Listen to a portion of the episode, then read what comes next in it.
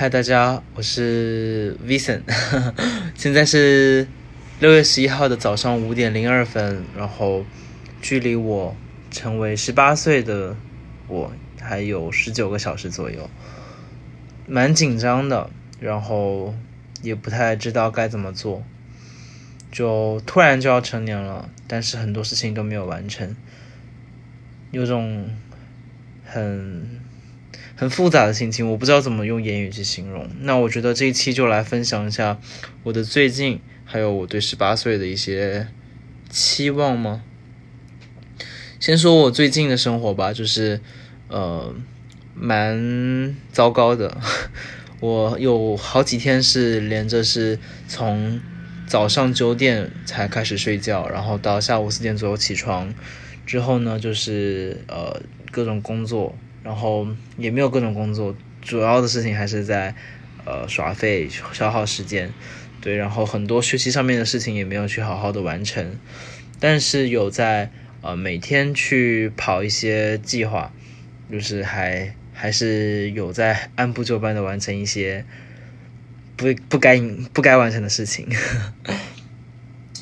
呃，我最近开始读一些书，一些很想想读很久的书，还有诗集。对我最近开始在读的书有《鼠疫》，嗯，是一本小说嘛，它描述的是一场那种疾病的传染病，然后非常严重，当局政府的作为跟不作为，然后人民的心情，然后他们遇到这种事情的呃过程嘛，算是，然后。我才读到一半，对我日后之后读完之后，我可能会再跟单单独跟大家分享我读鼠疫的呃读后感，因为到目前为止，我觉得就很像书中的每个角色在陪我，因为现在也是在疫情期间，然后里面很多很多的呃那些描写都跟我的心情很像，我觉得也会跟大家心情很像，所以我会觉得是在跟呃。就是这这本书是在陪着我一起在面对这场疫情，就是一定会有不同，因为它时代背景设定，然后还有它的病因是不太一样的。但那些封城时候的那种感觉啊，然后面对呃病人的时候的那些态度，以及对我觉得就是就是这本书真的是在陪伴我的那种感觉。对，然后。呃，最近非常喜欢的一本书叫做呃博尔赫斯，博尔赫斯的一本诗集，然后里面有非常多我喜欢的诗，我现在手边就有我自己抄下来的，那我就念两段给大家嘛。呃，一首这首诗叫《拂晓》，但又一次这世界拯救了自己，光明漫流，虚构着虚构着肮肮脏的色彩。而心怀某种歉疚，悔恨我每天复活的同谋。我寻找我的屋舍，在这大白的天光中，它惊愕而冰冰冷。与此同时，一只鸟不愿沉默，而那消退的黑夜留在了那失明者的眼里。对，还有一首，我就念一小段好了，就是我觉得他写的很漂亮，就是。他写：灰色的烟雾模糊了辽远的星群，现在流出史前与名字，而世界仅仅是一些温温柔的朦胧。河还是原来的河，人也是原来的人。对，然后呃，有一个我还没有抄写下来，就是我把它截图了，放在我的呃待抄清单里面的一一句诗，我记不太清楚原本的文字，但呃。但大概能回忆回忆起一些，他大概是讲说，每走过每一间房房屋，都是代表着一一一盏烛台，而我们所所毫不犹豫踏出的每一步，都是在走过其他人的各个他，各个他是一个地名，对，它是有一些隐喻的。等我好好把整本的博尔赫斯的诗集读完，我再跟大家分享。哎，这样就是两个坑了，那。反正我读完一定会再跟大家分享。我做的 podcast 就是我的一个分享的渠道，一个碎碎念的地方。好，嗯，除了读书之外，那我觉得最近比较开心的事情是我，呃，买了几张黑胶唱片，然后买了一个不就是比较便宜的黑胶唱片机，就呃，我就没有要追求音质那些什么的，我只是想让它能够播出来，然后是方便好看的就好了。因为还没有自己的足够的资金去呃购入一个非常好的那种黑胶唱片机，对。然后我买的这几张黑胶唱片，我着重想要跟大家分享的是一张，嗯，来自一九七九年的一张唱片吗？对。他是安信里 信里的第一张唱唱片，然后我非常喜欢这张唱片，也非常喜欢这张专辑。他的第一首歌叫做《聆听奥利维亚》，他就是前奏一出来，我就会很想流泪。就是我不知道，就是他是属于那种我即使呃听不太懂日文，但是能仍然能被他的他唱他所唱出来的这种呃音乐。去感动的那种程度，所以我觉得非常好听，推荐给大家。聆听奥利维亚，因为我不会念他的日文。然后，呃，对，是信里的第一张专辑，嗯，非常高兴，因为我是在一间中古店淘到的，然后它呃不贵，价格是六百元，然后呃从下单到寄出寄出收到一共花大概两天时间，然后。呃，虽然经历了就是可能十几、二十年、几十年，我不知道它就是这一张黑胶出来到现在经历多少个人和就是多少年，但就是保存的非常好，然后又做好清洁，然后非常漂亮，所以我我收到时候非常开心，也非常惊喜，就把这样的喜悦分享给大家。我觉得我刚刚说的很激动。好，嗯，其他想要分享的事情。哦，我最近跟我的呃之前一位关系非常好的朋友联系上了，因为他呃前几天是大陆的呃高高高考，就是他们高中升大学的一场考试，就是对于我朋友来说非常重要。然后他终于就是我看着他就是从备考前几个月。然后每一天都是非常辛苦的准备，然后到他终于考完的时候，我觉得我比他还激动，因为他跟我说，在我考完了，然后我就我我就是先发了四个啊，然后回回给他，然后立马打了电话，然后开始尖叫，对他一接起来我就开始尖叫，然后就很开心，但我觉得还是有一些小遗憾，因为我其实跟他是同届，但是因为呃我来到了呃台湾之后，我降转，然后。就是，所以我现在是二年级，但就是原本我可能会跟他走上相似的轨道，就是甚至会读同一间高中，然后一起考大学，然后可能我也不知道哎，反正就是就觉得我原本的人生，然后在他面前，就是在他的身上发生了，然后觉得这种感觉其实是很奇妙的，对，然后我跟他，我这位朋友叫 Vera，然后。哦我跟 Vera 其实约了，就是在三年前约好的，就是今年的暑假要一起去四川的四姑娘山，就是一个非常漂亮的一个比较原生态的景区嘛。对，然后就是我很想看山，然后他也很喜欢，然后他我们还一起约了，就是拍摄一些，就是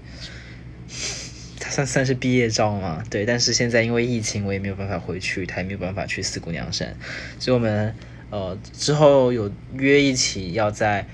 嗯，疫情这段时间要去做一些充实自己，而且他要准备上大学了，然后可能要做一些准备，对，然后我很高兴能够重新跟他联系，因为再上一次跟他呃打电话去聊天，可能已经是几个月之前的事情了，但。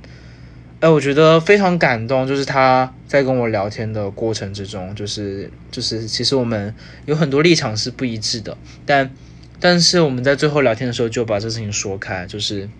我们能达成一个共识，就是我们呃会有不同，但不同不是对立，在很多事情上面，我觉得都要去保持这样的态度，就是一定要呃就是。各种立场不用去那么的鲜明，即使你保持了这样的立场，然后你也要去好好的去聆听其他人的，然后你不一定要认同，但你至少让对方表达，并且你也要让自己去好好表达。我觉得我我跟他的相处就非常舒服，我们不用去，就是我们不用不用要求，就是双方的立场是同，就是完全一致的，因为。如果所有人的立场都是一致的，也没有什么好去讨论的东西吧。就是各种各样的，不管是历史，然后人权议题、政治议题等等等等。好，嗯，他在反正在最后，他跟我说，他说，反正是说了一些我很感动的事情，然后呃讲了一些对于我十八岁的期待。嗯，反正就很开心能够跟他重新联系。这句话我说了多少次了？好，不管那 Vera 事情就到这边告一个段落。嗯，我之前就是有对自己许下一个心愿，就是我希望我十八岁之前能够呃自己去一趟英国，但是因为各种事情，反正就没有办法实现，然后。又加上是疫情，疫情又遇到疫情，然后英国也是很严重，现在台湾也逐渐变得开始有点严重，所以就没有办法去。但就我很希望能够去英国吧，这应该是我十八岁，就是十到十八岁的时候的小遗憾吗？就是我很想去英国，但还没有去成。嗯，有点想打嗝，因为我刚刚吃了很多东西，我就刚吃了凤梨啊，不管 whatever，好，呃。我想分享一些，就是我觉得在这十八年人生中 对我影响很大的事情，我觉得还蛮有趣的。呃，我就挑几个比较重要的事情来讲好了。我我就分，反正十八岁嘛，我就分六年，六年来讲。嗯，好，那第一个六年的话，我其实没什么印象啊，就是到我幼稚园结束。呃，我觉得我前前前一期的 podcast 分享的是我。幼稚园时期的啊，不就是我小时候的各种故事？对我应该也有讲到我幼稚园时期的事情嘛？对，所以呃，我觉得到我六岁为止比较重要的事情是我小时候是跟我姑姑一起住的，然后也不是跟姑姑一起住，是呃跟跟姑姑的往来，姑姑他们家的往来是比较密切的，然后就很常到他们家里去住，然后跟阿妈管感情也很好，对，然后。就觉得，因为到因为到现在为止，就是跟呃姑姑还有表哥的联络其实没有很深厚，然后阿妈在几年前也去世了，所以觉得有点小唏嘘。嗯，那到了六到十二岁，呃，我觉得非常重要的是十二岁这个年纪，就是我在这一段时期遇到了我人生中，就是十二十三岁左右遇到我人生中非常重要的一个人，就是我的姐姐，她叫。荀小韵，对她应该不会听这个 podcast，所以我就要把她名字全讲出来。好，whatever，就我叫她鸡鸡鸡姐姐。她对于我很多呃，不管是性别性性取向认知、性别认知，然后呃立场认同，然后各种的呃，我觉得他对我自我的开发吗？自我的觉醒是有很大一部分的引导人的作用。虽然到现在为止有一些部分观点我跟他是呃不一致，甚至是就是。呃，在利益上利益上是有冲突的，但我们也不会因此去有任何的对立或者是争吵，因为我们知就是像我跟 Vera 的关系一样，就是我们知道不同不是就就不会变成敌人，对我们就是一样是会呃很自然而然的互相分享我们的想法，然后如果有不同的地方，就是互相倾听，我们不会寻求对方和我一定要一致，对。嗯，某一个时期的他会觉得我突然改变，因为我在可能在成长，然后我的思维就是不再是呃专门是听他去吸收呃所有的他所讲的内容，对。但是在我跟他去把这个事情聊开之后，他也慢慢了解，就是呃我不只是一个就是只能聆听的人了，我也是开始可以表达自己想法的人。我觉得跟呃长辈甚至亲密关系或者是任何人去。沟通的时候，就是，呃，就不用害怕，因为，呃，我觉得像是比较像是一种理理想状态，而我刚好就是在这个世界上至少有两个人跟我达到了，就是去沟通的理想状态，就是 Vera 跟我姐姐，就是吉吉姐姐，所以，所以，而且就是反正我的我的很多的知知识，然后很多的启蒙都是由他，然后帮助我的，就是。对，所以我觉得我很感激感感激他，然后我应该之后会单独讲一期关于我机机机器姐姐的故事，因为她对我人生有很大的改变。哎，今天就有三期故事，就是 Parkes 的主题被定下来了，希望我之后会记得。好，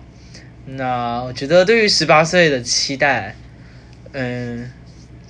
我刚刚还有六年没有讲，对不对？就是来到台湾这六年，嗯，我觉得还。蛮酷的，因为这边很多的呃社会的，就是很多资资讯的接收跟我在大陆的接收是不一致的，就是并不相同，不能说不一致，它就是不相同。然后，嗯，我觉得对我的的人格的塑造也有很大的影响。就像呃，Vera 对我的评价是，他说我他很开他很开心能够看到我去到台大去到台湾之后的这样子的一个改变，因为他觉得我以前好像在就是以前在珠海的时候是一个。有力气没有地方去使用的人，但是感觉来到台湾，他他说感觉我来到台湾之后有，呃，开始能够去做一个主动分享的人，然后去去做一些我自己喜欢的事情，呃，也的确是有逐渐开始这样，所以我觉得来到台湾这六年对我的影响也很大，对，而且很多兴趣啊，还有很多的呃成长啊，都是在台湾这个土这片土地上发生的，对。